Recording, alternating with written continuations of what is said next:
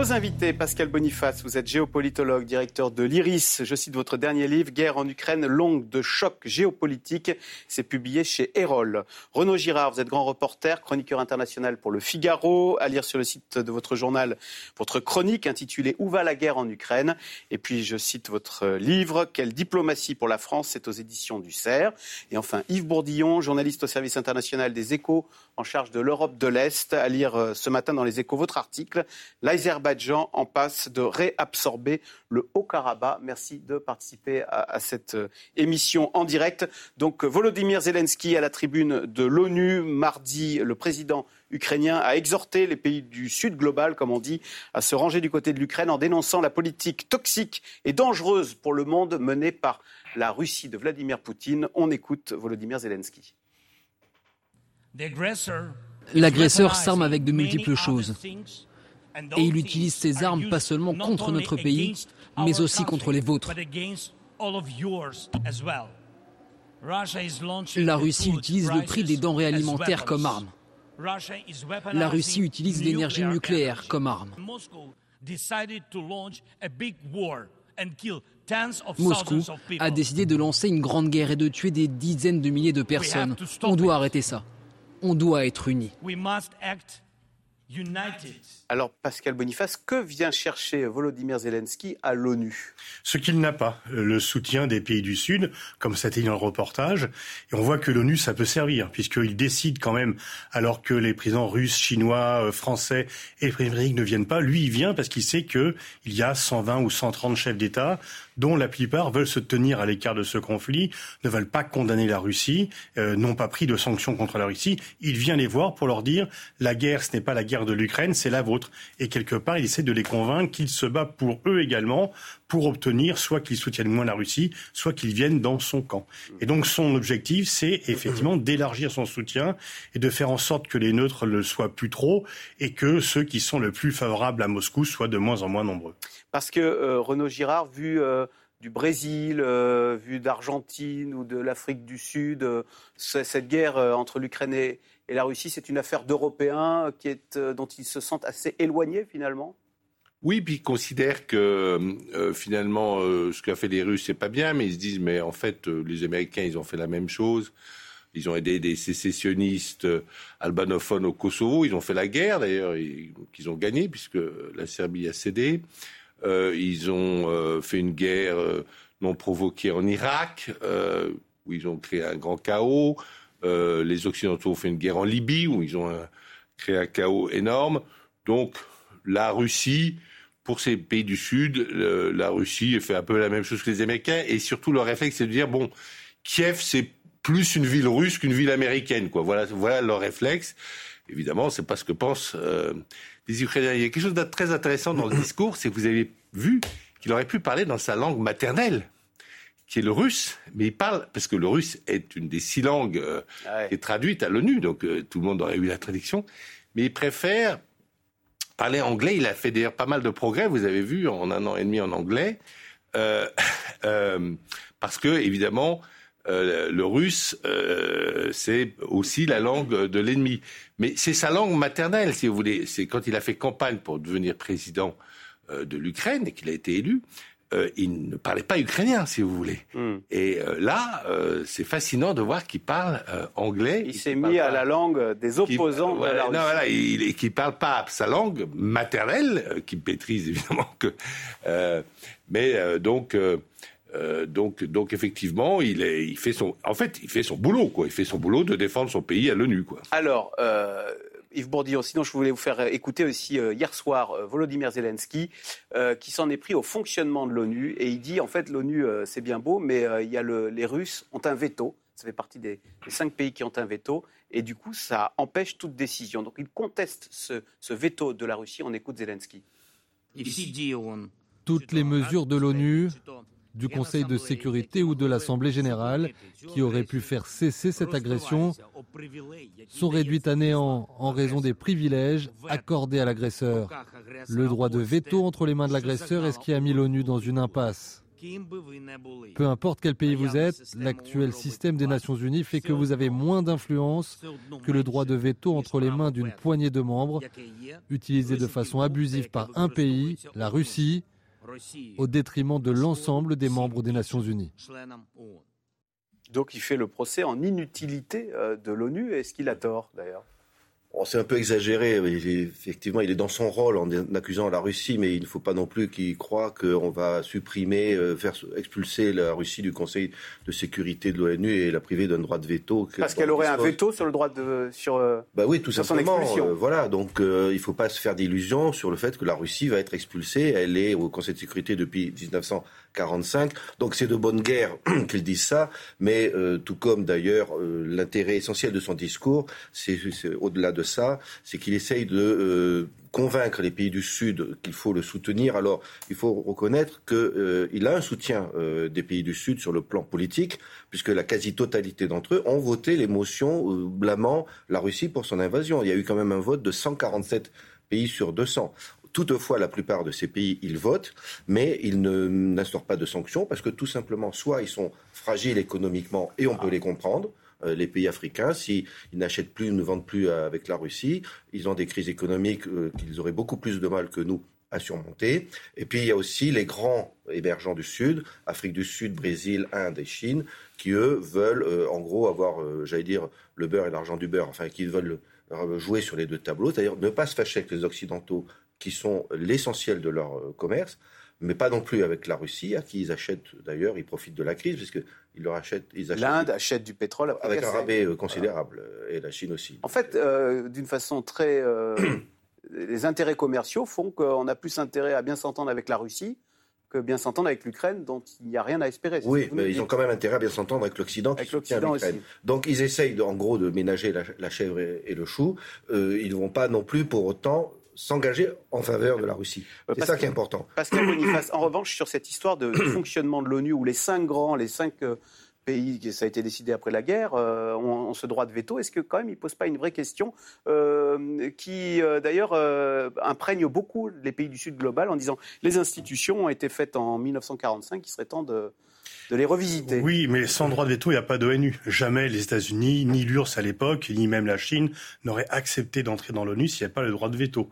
Et aujourd'hui, ceux qui sont longs ne veulent pas le supprimer. Comme vous l'avez dit, bah, ils mettraient un veto sur un vote sur le droit de veto. L'enjeu serait plutôt d'élargir le Conseil de sécurité à des pays comme l'Inde, l'Afrique du Sud, le Brésil, voire l'Allemagne et le Japon.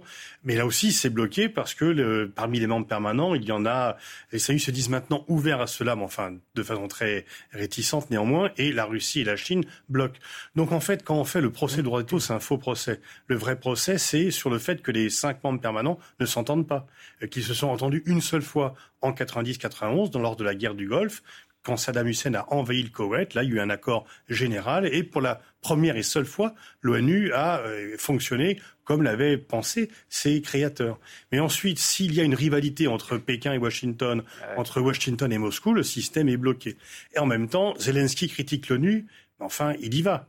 Donc ça, ça montre quand même que l'ONU n'est pas aussi inutile qu'il le dit une, ça vous permet de faire un discours. C'est une, tribune. C'est une tribune où il y a le monde entier. Et puis, autre là, le, Haut Commissariat aux réfugiés a quand même été très utile dans l'accueil des réfugiés ukrainiens. L'OMS est très utile, etc. Il y a aussi des institutions qui dépendent de l'ONU, qui aident la vie quotidienne internationale.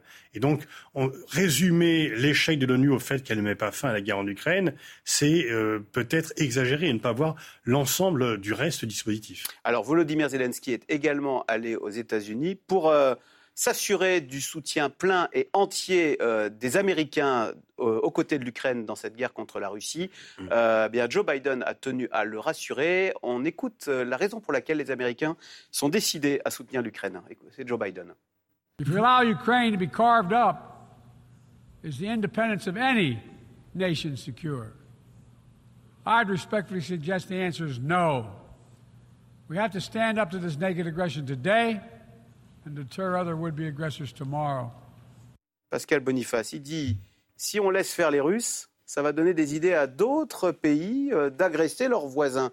il pense à La Chine, évidemment. Il pense à la Chine avec une comparaison Russie-Chine, Ukraine-Taïwan. Et aussi le fait que, euh, en Asie, les prétentions chinoises, les nouvelles cartes qui ont été publiées il y a une semaine, qui englobent euh, des zones maritimes qui ne leur appartiennent pas selon le droit de ça, inquiètent un peu cela.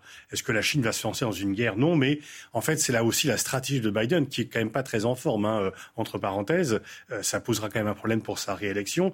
C'est de dire, voilà, il y a deux pays autoritaires, la Chine et la Russie qui sont deux pays également agressifs.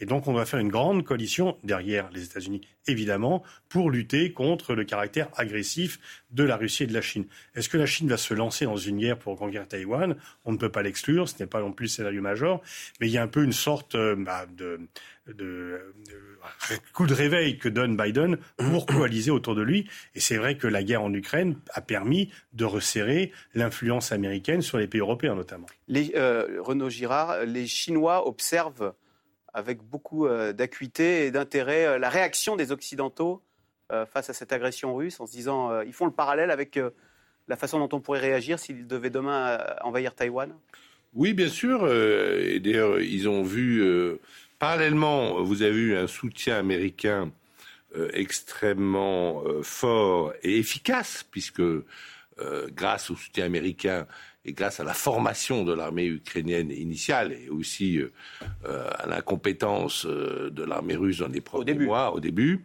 Kiev a résisté. personne pensait que Kiev pourrait ne pas être prise par l'armée russe, si vous voulez. donc, euh, et euh, parallèlement euh, à cet épisode de soutien donc très fort à l'Ukraine de la part des États-Unis, suivi par tous les pays de l'OTAN, vous avez eu des déclarations très claires de Biden sur Taïwan. il a dit, un journaliste lui a demandé, est-ce si les Chinois attaquent Taïwan, est-ce que les Américains entrent en guerre pour protéger Taïwan? Il a répondu oui.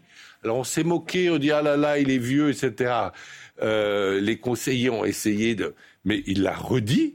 Et en fait, la politique des États-Unis, c'est fait par le président, c'est pas fait par les conseillers. Donc là, il y a vraiment un engagement.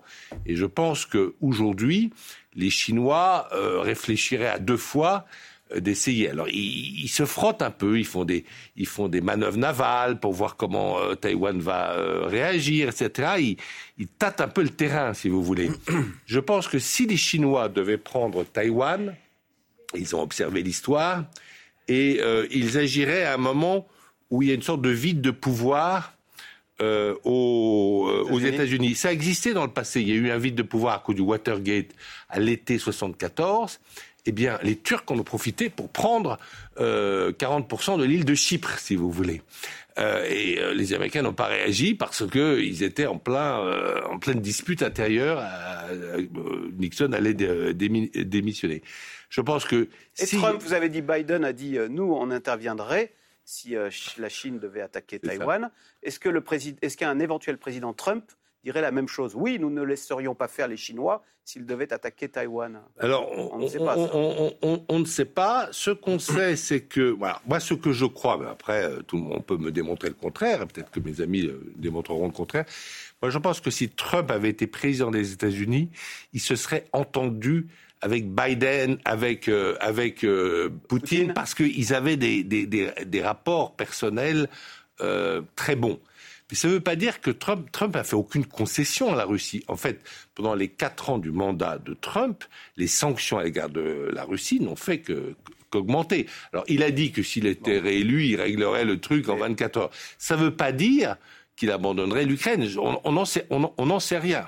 Alors, et, d'autant qu'il l'histoire nous a montré qu'il est souvent euh, surprenant, euh, Donald Trump. Yves Bourdillon, en revanche, euh, est-ce que Zelensky est venu aussi aux États-Unis parce qu'on entendait ça et là Il y avait eu ce fameux sondage de CNN qui montrait que les Américains commençaient à trouver que euh, ça commençait à faire beaucoup euh, d'aider l'Ukraine. Ils étaient opposés majoritairement à une nouvelle rallonge.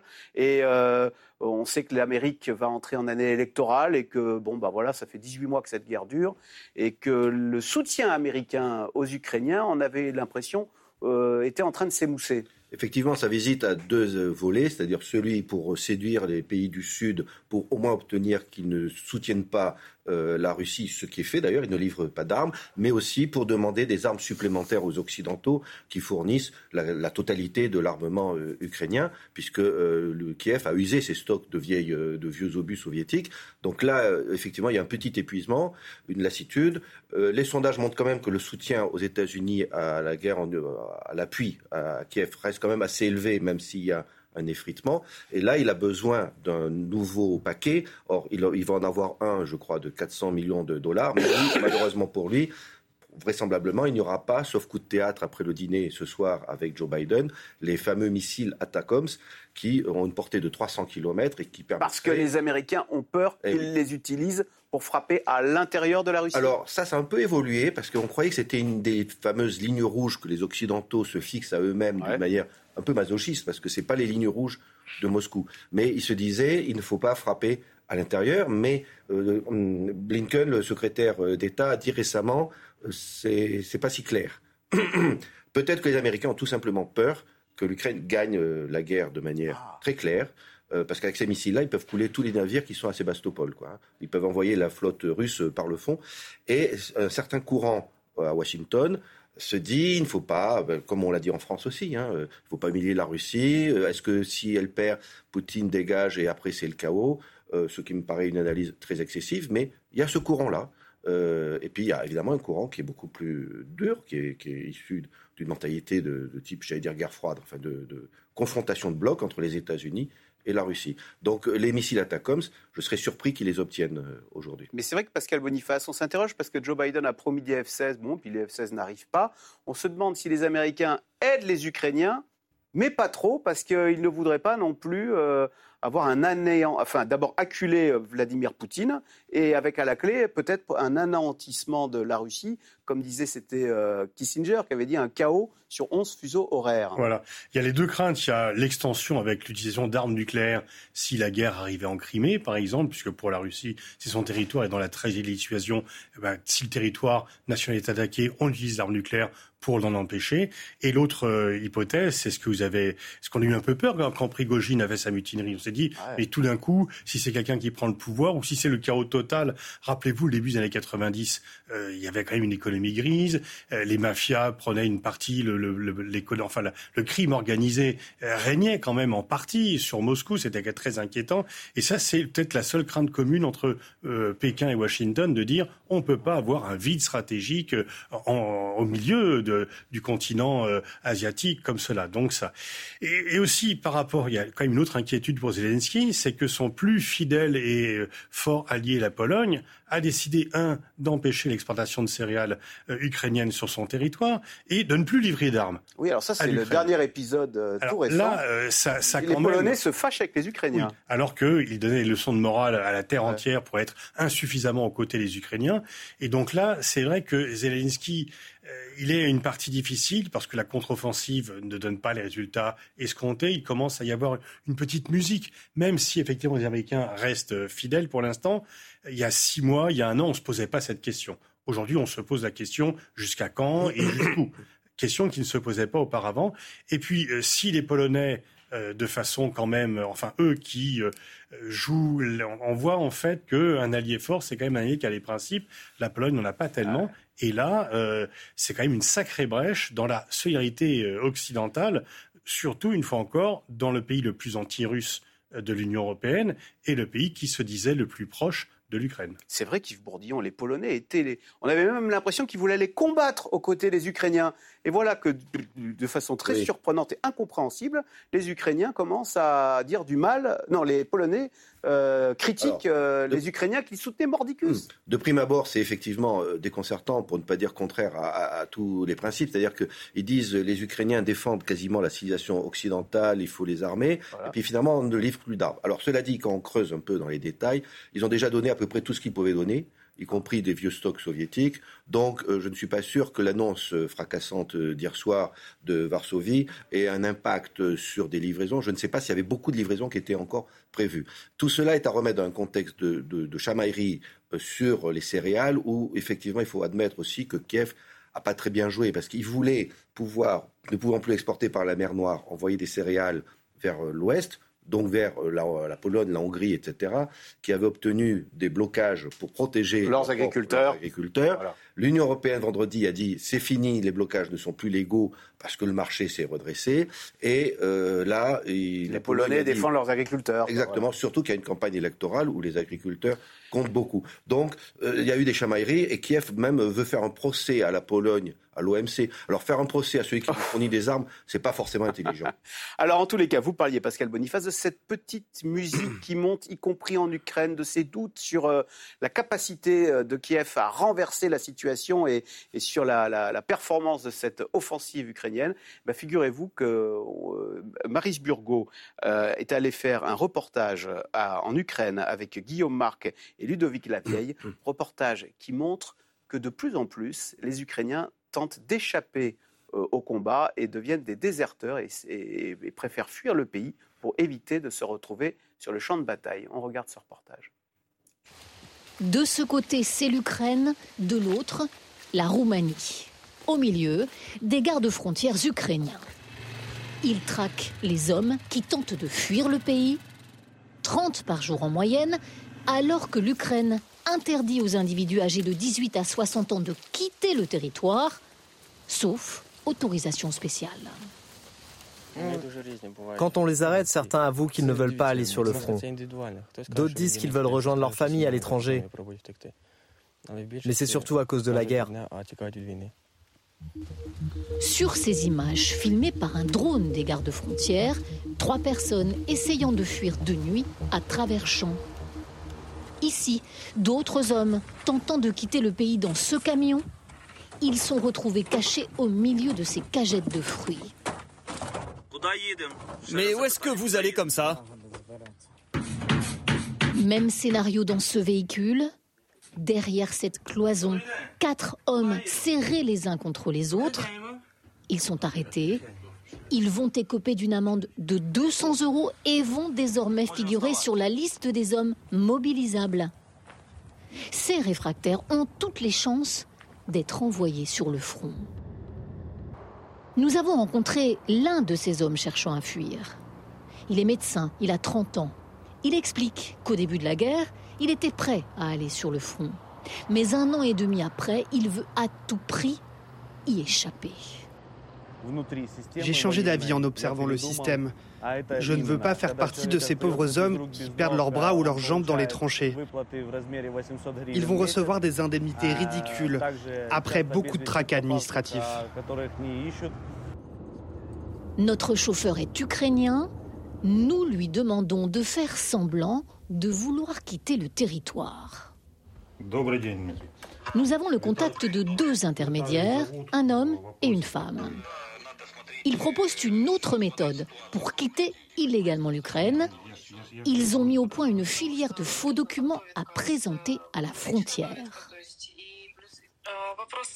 Je peux vous faire de faux documents médicaux prouvant que vous devez emmener votre mère ou votre femme malade à l'étranger. Pour cela, je vous demanderai entre 6 000 et 7 000 euros. Cette corruption à grande échelle a poussé le président Zelensky à licencier tous les responsables de centres de conscription. Pour endiguer ces fraudes et enrôler des hommes, ces militaires déambulent dans les rues. Ils distribuent au hasard des convocations aux hommes en âge de combattre. Des unités que les réfractaires cherchent à éviter à tout prix, ces militaires sont très peu populaires. Ces gardes-frontières expliquent qu'ils ont arrêté 7000 personnes tentant de passer en Roumanie depuis le début de l'année. Mais ils nous disent que lorsqu'ils arrêtent une personne, cela veut dire que de nombreux autres ont réussi à passer et c'est cette fuite importante qui inquiète les autorités. Alors, Renaud Girard, c'est le signe de quoi ces déserteurs euh, dont on parle et euh, qui seraient plus nombreux? Ben, C'est effectivement le signe d'un affaiblissement. Euh, de l'Ukraine. En fait, peut-être que Zelensky, qui a été, euh, si vous voulez, le chouchou de l'Occident, qui a parlé à tous les parlements, il a peut-être un tout petit peu euh, pété les plombs, parce que c'est vrai qu'il a même critiqué la Pologne, qu'il a tellement aidé lors, il l'a critiqué à, son discours lors de, de l'ONU, oui, justement, cette histoire de céréales. Voilà, voilà. Et, et, et donc, il y a aussi une lassitude parce que on comprend que les Russes se sont ressaisis, on comprend qu'en fait, euh, les Russes, euh, enfin que l'armée ukrainienne a suffisamment d'armes pour euh, protéger les grandes villes, Kiev, Kharkov et même Odessa, mais qu'aller mourir pour le Donbass, le bassin du Don, bon, le Don a toujours été quand même un peu un fleuve russe, pour des russophones, pour des, territoires qui sont complètement... les Ukrainiens de l'Ouest, finalement...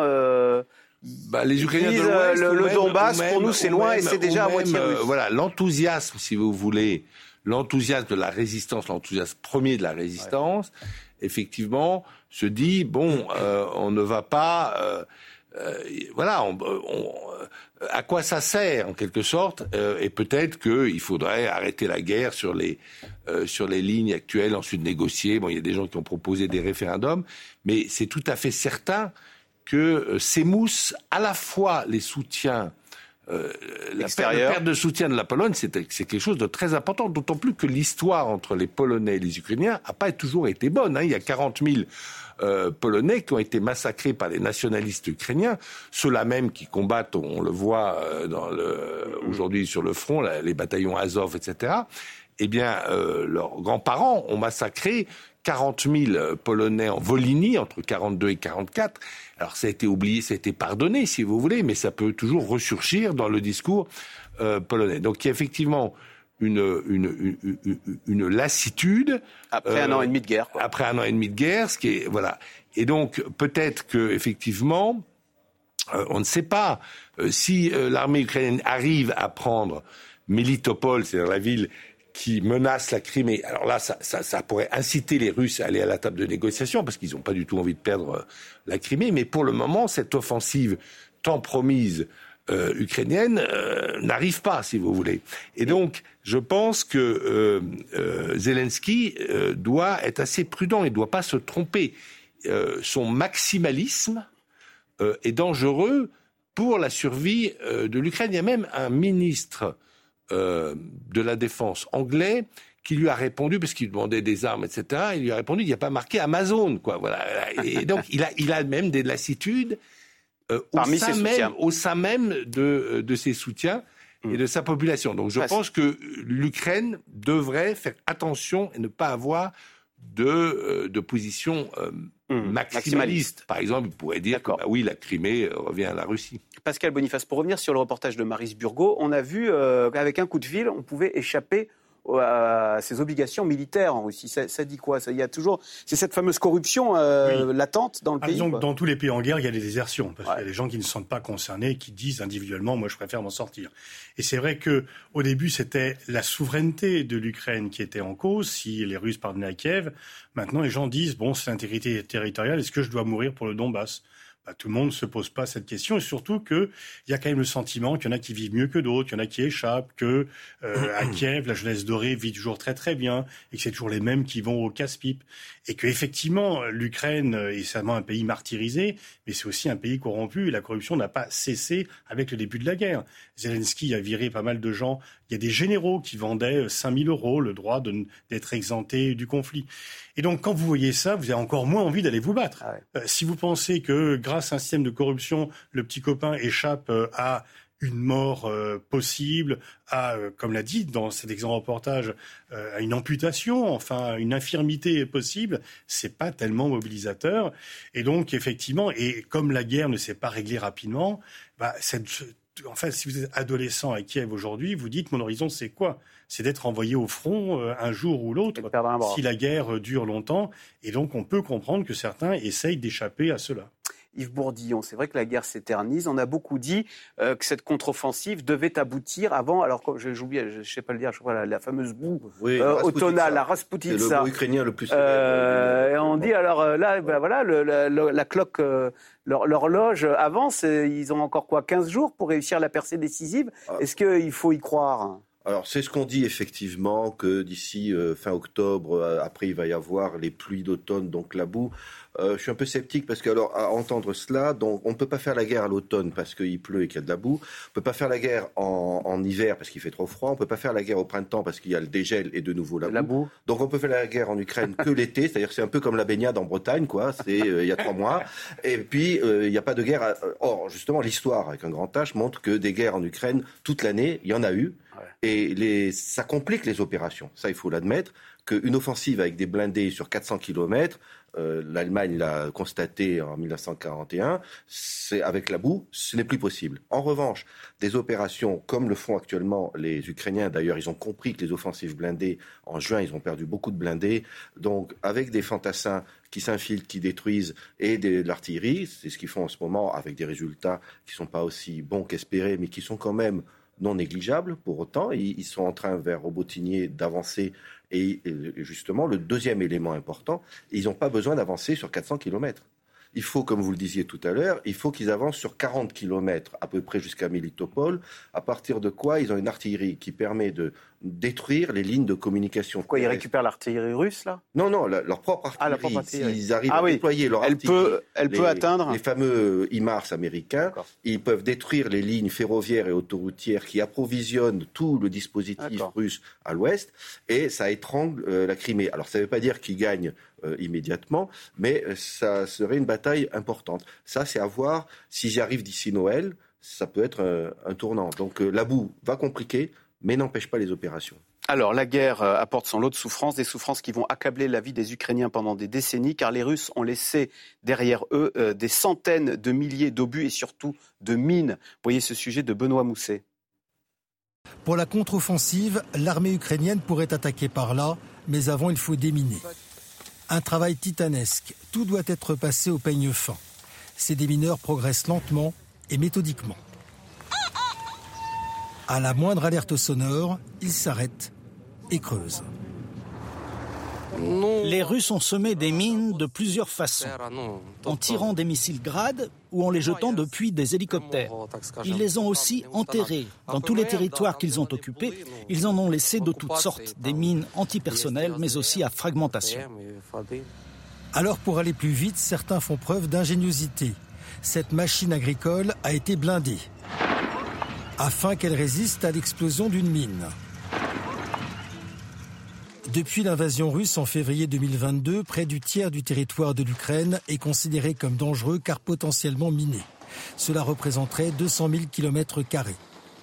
Les soldats ukrainiens, mais aussi les civils, sont les victimes de ces mines ou obus qui n'ont pas explosé. Les habitants qui vivent près de la ligne de front sont particulièrement exposés. Des conseils pratiques leur sont donnés pour éviter accidents et drames.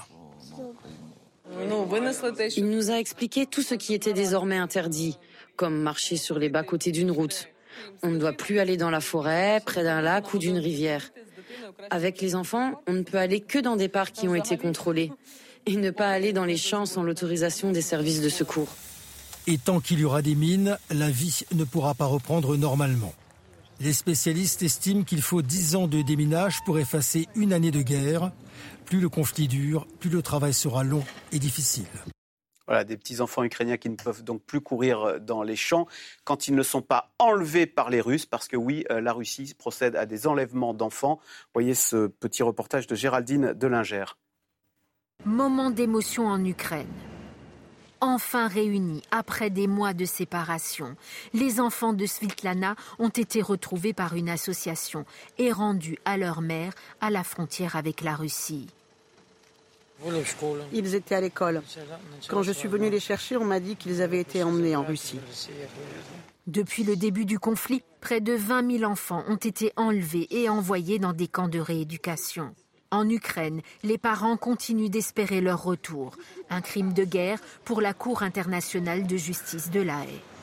Pascal Boniface, des Russes qui posent des mines antipersonnelles, des Russes qui procèdent à des enlèvements d'enfants, ça va être difficile de recoller les morceaux avec euh, la Russie de Vladimir Poutine. Hein. ah oui, c'est pour euh, plusieurs, enfin, plusieurs générations ou plusieurs, un long moment. Poutine voulait subjuguer l'Ukraine. Il a le sentiment national ukrainien qui était un peu divisé auparavant. Il est solidement anti-russe et pour très longtemps. Les mines antipersonnelles, ça touche les civils, ça touche une fois que la guerre est terminée. Donc, et l'enlèvement d'enfants, même le président sud-africain, qui est pourtant proche de la Russie, a considéré publiquement que c'était quelque chose d'inacceptable. C'est vrai que quand on touche aux enfants, là, on élève un peu un degré dans euh, l'indicible et dans le condamnable. Et c'est vrai qu'il y a aussi une guerre démographique entre l'Ukraine et la Russie, que la Russie euh, veut finalement gonfler sa population et priver l'Ukraine d'une partie de sa population. en enlevant des enfants et en, en, faisant des petits Russes. Et en en faisant des petits Russes, effectivement. Et donc là, c'est quand même effectivement un crime de guerre au, sens premier. Et c'est vrai que euh, par rapport, même là, dans les pays du Sud où Poutine n'est pas condamné, on voit que là, il a franchi une frontière euh, qui va le priver. Enfin, il est difficile de ne pas condamner cela. On peut dire c'est une guerre en Europe, etc. Mais toucher aux enfants est quand même quelque chose qui est un grade supplémentaire dans l'inadmissible. Euh, Renaud Girard, euh, sur le plan diplomatique aussi, euh, clairement maintenant la Russie se met dans le clan des, États voyous. Enfin, la semaine dernière, Poutine était avec Kim Jong-un, le leader nord-coréen. ils, sont, ils se fournissent, ils sont main dans la main avec l'Iran qui maltraite son peuple. ce virage, comment dire, axe du mal de, de, Poutine et des Russes, de ce peuple russe, ça, ça leur pose pas de problème? Alors, je pense d'abord qu'on n'arrive pas à mesurer euh, le soutien qu'il y a vraiment euh, en Russie à cette guerre euh, de Vladimir Poutine. Il n'y a pas visiblement d'enthousiasme. Il y a quand même beaucoup de jeunes professionnels russes avec des hauts niveaux en sciences ou en technologie qui sont partis. Quand vous allez, par exemple, voyager à Dubaï ou à Abu Dhabi, c'est plein de Russes qui ne veulent pas rester des entrepreneurs, etc., qui ne veulent pas euh, rester en Russie. Donc il n'y a, euh, a pas d'enthousiasme, si vous voulez. Il y a une sorte de résignation, il y a une sorte d'obéissance au pouvoir euh, classique, mais un enthousiasme de dire vraiment nous, nous avons été menacés. Prigogine lui-même, qui, on ne peut pas dire qu'il n'était pas un patriote russe, Prigogine lui-même dans sa interrogé. Non, il a dit quand même publiquement, c'était son crime, il en est mort d'ailleurs plus tard, mais il a dit que la guerre de Poutine contre l'Ukraine n'était pas nécessaire. Il a dit, en fait, nous n'étions pas vraiment menacés, si vous voulez. Donc, voilà. Alors, euh, euh, donc, donc, donc, Poutine euh, ne gagne pas sa guerre. Il la perd pas, mais il ne gagne pas du tout sa guerre en Ukraine. En tout cas, ses objectifs de subjuguer l'Ukraine sont complètement, voilà, à zéro.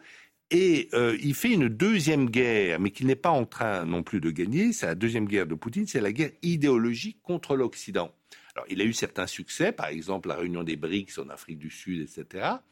Mais euh, c'est vrai que euh, sur les enfants, par exemple, parfois les gens disent attendez, trop, c'est trop. Et puis, il faut aussi dire quelque chose sur, sur l'ONU et sur tous ces pays. Il n'y a aucun pays, y compris la Chine, qui a reconnu l'annexion même de la Crimée, encore moins euh, du Donbass, à la Russie. La Chine n'a pas reconnu euh, l'annexion euh, de la Crimée. Donc le soutien est quand même assez assez mesuré. Est-ce que est-ce qu'on a là le moment, si vous voulez, si effectivement avec cette lassitude en Ukraine, s'il n'arrive pas à prendre Melitopol, s'il n'y a pas de changement stratégique sur le terrain, euh, et la Russie qui sent qu'il faut quand même mettre la fin, et l'Amérique qui veut se concentrer sur autre chose, il y a peut-être un moment, si vous voulez, cet, hiver par exemple, pour euh, la paix. Et moi, je pense, je sais, euh, peut-être que je vais être contredit, mais je sais qui peut faire la paix et qui va la faire. Erdogan ah non, non. Ah bon? Ça va être directement, je pense, le patron de la CIA, qui s'appelle Bill Burns, qui a été ambassadeur en Russie, qui parle très bien le russe, qui connaît bien, qui s'entend bien avec euh, Poutine, puisqu'il était ambassadeur en Russie. Et c'est lui qu'on enverra, je pense, faire la paix. C'est lui qu'on avait envoyé déjà en novembre 2021. Si les Ukrainiens pour tenter de persuader les Russes de ne pas faire cette sottise d'attaquer euh, l'Ukraine. Ça n'avait pas marché, mais il a le lien. Et il y a peut-être un moment où euh, l'administration Biden se dira bon là maintenant il y a un créneau et euh, on va euh, on va essayer d'arrêter cette histoire. Yves Bourdillon, on se souvient qu'au début de la guerre, Emmanuel Macron continuait d'appeler Vladimir Poutine en disant il faut pas rompre les ponts un jour ou l'autre, il y aura bien une table de négociation. On a l'impression quand même qu'après un an et demi de guerre et toutes les atrocités qu'on voit, les mines antipersonnelles, les enlèvements d'enfants, ce sera difficile pour nous, en tous les cas les Européens, de tant qu'il y a Poutine au Kremlin d'avoir des, euh, des, rapports, euh, des rapports tout simplement. Ça ne sera pas difficile, ça sera impossible. impossible. C'est-à-dire que d'une part, ça a commencé avec les crimes à Boucha, donc dès mars 2022, et ça s'accentue avec les enlèvements d'enfants, puisque maintenant Poutine ne peut presque plus se rendre nulle part, sauf en Chine où il va aller bientôt parce qu'il est inculpé pour ce crime de guerre-là par la Cour pénale internationale, qui a quand même été signé par 130 pays. Donc euh, il y a tout un processus actuellement où on ne peut pas parler au Kremlin. D'abord parce qu'il y a ces crimes, ensuite parce que Poutine ment tout le temps et ne respecte jamais ses engagements. Il faut se souvenir que l'invasion de l'Ukraine déchire le traité de 1995 de, Budapest par lequel euh, les frontières de l'Ukraine étaient euh, garanties. Donc euh, Poutine ne peut pas être un interlocuteur. Le seul espoir, parce qu'il faudra bien un moment se rétablir des liens avec la Russie, c'est avec son successeur si jamais euh, il y a un processus à l'issue duquel un dirigeant euh, russe euh, arrive au pouvoir, un nationaliste, il ne faudra pas se faire d'illusions, ça ne sera pas un pro-occidental, mais un pragmatique. C'est un peu le processus qu'on a vu en Serbie avec le renversement de Milosevic et qui se dira bon cette aventure était une folie parce que le résultat on évoquait tout à l'heure l'axe effectivement Russie, Corée du Nord, Iran, mais ils sont que trois. C'est-à-dire que notamment le partenaire crucial pour la Russie c'est la Chine. Or, la Chine euh, soutient par des grandes déclarations d'amitié éternelle et infinie la Russie, mais ne fournit pas d'armes lourdes parce qu'elle sait bien que ses intérêts économiques, c'est quand même l'Occident. Donc là, actuellement, il n'y a pas un bloc euh, des, grandes, des, grandes dictatures, on va dire Chine, Russie, etc. C'est juste la Russie avec la Corée du Nord, puisque vous évoquiez l'annexion de la Crimée, n'a été reconnue effectivement que par un seul pays, la Corée du Nord. Quand Poutine a besoin d'obus, c'est la Corée du Nord qui vient le voir. Donc il est quand même assez isolé sur le plan euh, soutien militaire. Alors cette guerre en Ukraine, en tous les cas, a libéré la conflictualité dans le monde. Ainsi, l'Azerbaïdjan vient de s'approprier par la force le Haut-Karabakh. Les combats ont fait 200 morts. Le Haut-Karabakh, c'est une enclave chrétienne où vivent des Arméniens qui ne veulent pas vivre sous la domination de l'Azerbaïdjan. Et ces Arméniens étaient déjà, avant cette guerre éclair, victimes d'un terrible blocus de l'Azerbaïdjan visant à les affamer. Sujet de Odile Longeval et Jean-Marc Pérou. Au cœur du Caucase, c'est une région menacée d'asphyxie. Depuis juillet, la route qui relie le Haut-Karabakh à l'Arménie est fermée. Personne n'est autorisé à y circuler. Cette région enclavée en Azerbaïdjan est peuplée de 120 000 Arméniens. Ils revendiquent leur autonomie. Dans la capitale Stepanakert, les réseaux sociaux révèlent des rayons de magasins complètement vides. Nous avons localisé ce supermarché dans le centre-ville. Le voici il y a un an. Désormais, il n'y reste plus rien. L'Azerbaïdjan a fermé la frontière. C'est le seul accès au corridor de la Chine, unique lien avec l'Arménie, où passent 90% des aliments consommés dans le Haut-Karabakh. Avec le temps, dans le Haut-Karabakh, les pénuries s'aggravent. Sur cette photo, un ticket montre que le pain, dernier aliment disponible à la vente, est rationné. En théorie, chaque personne peut en recevoir 200 grammes par jour. Sur Internet, cette habitante de la capitale indique que ce n'est pas toujours le cas. J'ai dû attendre toute une nuit sous la pluie pour une miche de pain. Je n'en avais pas eu depuis deux semaines. Depuis février, la Cour internationale de justice exige la réouverture du corridor de la Chine. Pascal Boniface, maintenant c'est la loi du plus fort. Hein. L'Azerbaïdjan veut récupérer cette enclave, elle le fait par la force. Oui, parce qu'elle profite aussi du vide du pouvoir. C'est que toute l'attention est portée sur euh, la guerre en Ukraine. Donc la Russie, qui est la protecteur de l'Arménie, a moins de capacité de le faire. Le pouvoir arménien lui-même est faible et euh, l'Azerbaïdjan, avec le soutien de la Turquie, se sent pousser des ailes. Le rapport de force bilatérale du fait des revenus pétroliers des Azerbaïdjan par rapport à l'Arménie, c'est modifié en faveur de l'Azerbaïdjan au détriment de l'Arménie sur le plan démographique, sur le plan militaire, sur le plan du PIB. Et par ailleurs, l'Union européenne, du fait de la guerre en Ukraine, a coupé l'approvisionnement euh, de pétrole et de gaz euh, en Russie. On a demandé à l'Azerbaïdjan de nous livrer euh, du gaz et du pétrole, et donc on est aussi un peu dépendante de l'Azerbaïdjan. au nom, effectivement, de ne plus être dépendant de la Russie. Ce qui fait que bah, Bakou se sent effectivement, enfin c'est le sens de votre papier, carte libre pour se dire il y a une opportunité, il y a un moment d'opportunité. On va alors soit par la guerre, mais là il y a un cessez-le-feu, mais disons par attrition. Quand vous faites un blocus, les gens au bout d'un temps cèdent. Et là, cette enclave arménienne, euh, c'est un peu le droit des peuples contre l'intégrité territoriale, mais cette enclave arménienne, si elle est soumise à un blocus et que l'Arménie n'est pas en mesure de le, de le percer, que le Premier ministre arménien dit on n'a pas envie de renfort militaire parce qu'il sait que de toute façon il perdrait la guerre. Il a déjà perdu une guerre il y a trois ans. Donc la situation est extrêmement dangereuse pour le Haut-Karabakh. Renaud Girard, est-ce que, alors là, contrairement au conflit en Ukraine, il y a en plus une dimension religieuse. Je, parle, les, spécialistes euh, craignent un nettoyage ethnique, c'est-à-dire que euh, l'Azerbaïdjan musulman voudrait euh, chasser du Haut-Karabakh les Arméniens chrétiens. Bah, c'est ça qui est à clair. Il y a une présence chrétienne multimillénaire euh, au Karabakh. au Karabakh. Euh, et euh, évidemment euh, que l'armée qui défendait le Haut-Karabakh, l'armée locale, hein, aidée par l'armée arménienne, mais qui est très faible, comme l'a dit Pascal, a cessé le combat, s'est rendu, en fait, en quelque sorte. et donc, je pense qu'effectivement, c'est très triste mais euh, tous les, euh, les Arméniens du Karabakh euh, seront chassés, iront vivre en, Arménie. Vous avez, si vous voulez, c'est que ce qui est intéressant, c'est que les Occidentaux, la chrétienté, ce que De Gaulle appelait la chrétienté, elle, elle est capable de soutenir l'Ukraine contre la, Russie, mais elle n'est absolument pas capable de soutenir les chrétiens au Moyen-Orient euh, la guerre de Bush, en fait, la guerre de Bush en Irak a, eu comme conséquence euh, la fuite, en fait, le, chaos créé par la guerre de Bush. A, comme conséquence la fuite de au moins trois quarts des chrétiens d'Irak, alors que c'était une communauté euh, ancestrale.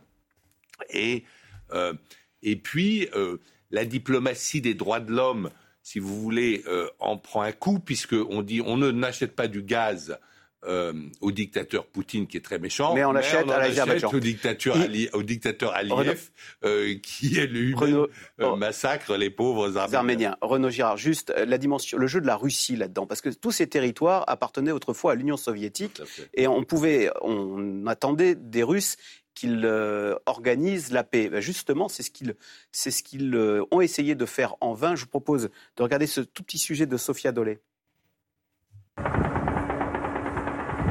La Russie, qui porte le rôle de médiateur, appelle l'Azerbaïdjan et l'Arménie à éviter les provocations et respecter les accords. La Russie demande instamment aux partis en conflit de mettre fin à l'effusion de sang, de cesser immédiatement les hostilités et de revenir sur la voie d'un règlement politique et diplomatique. En fait, Yves Bourdillon, ces deux pays qui se chamaillent, hein, qui se battent, euh, Arménie et Azerbaïdjan, autrefois, euh, il y avait les Russes qui, euh, qui, étaient, qui les mettaient d'accord, et c'est fini ça. Ah, totalement, et c'est même un peu étonnant parce que normalement les Russes auraient dû, ne serait-ce que parce qu'il y a un traité d'assistance militaire qui n'a pas été activé, déjà il y avait 3000 soldats russes comme force d'interposition qui ne se sont pas du tout interposés. Ensuite, l'Arménie, quand elle avait reçu des obus euh, azerbaïdjanais il y a un an, avait demandé l'activation de l'équivalent du fameux article 5 de l'OTAN par lequel la Russie euh, serait venue en aide et Poutine a répondu en gros ce jour-là, désolé j'ai piscine. Donc euh, déjà, il n'y a pas de soutien militaire russe parce que d'une part, Poutine vomit complètement, méprise le Premier ministre arménien. Normalement, dans la géopolitique, ça ne devrait pas entrer en ligne de compte, mais un peu.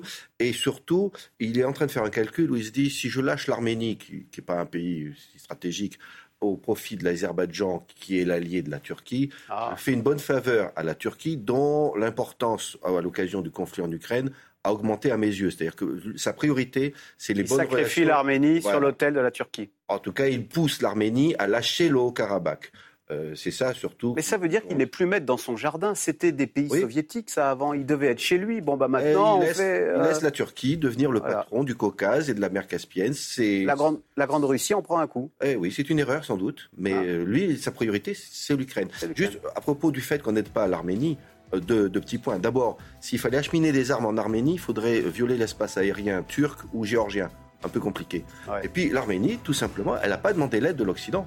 Elle est alliée avec la Russie. Peut-être une erreur, mais c'est comme ça. C'est toute cette émission la démonstration, en fait, de l'incroyablement, l'incroyable affaiblissement de la Russie dû à l'erreur stratégique de cette guerre en Ukraine. De cette guerre sans nécessité en Ukraine. Eh bien, merci de nous avoir aidé à décrypter, à comprendre tous ces événements qui nous ont fait passer de l'ONU jusqu'à Bakou, en passant par le Haut-Karabakh et euh, Kiev. Rendez-vous euh, demain pour un nouveau, une nouvelle info, c'est clair. Bonne journée sur France Info.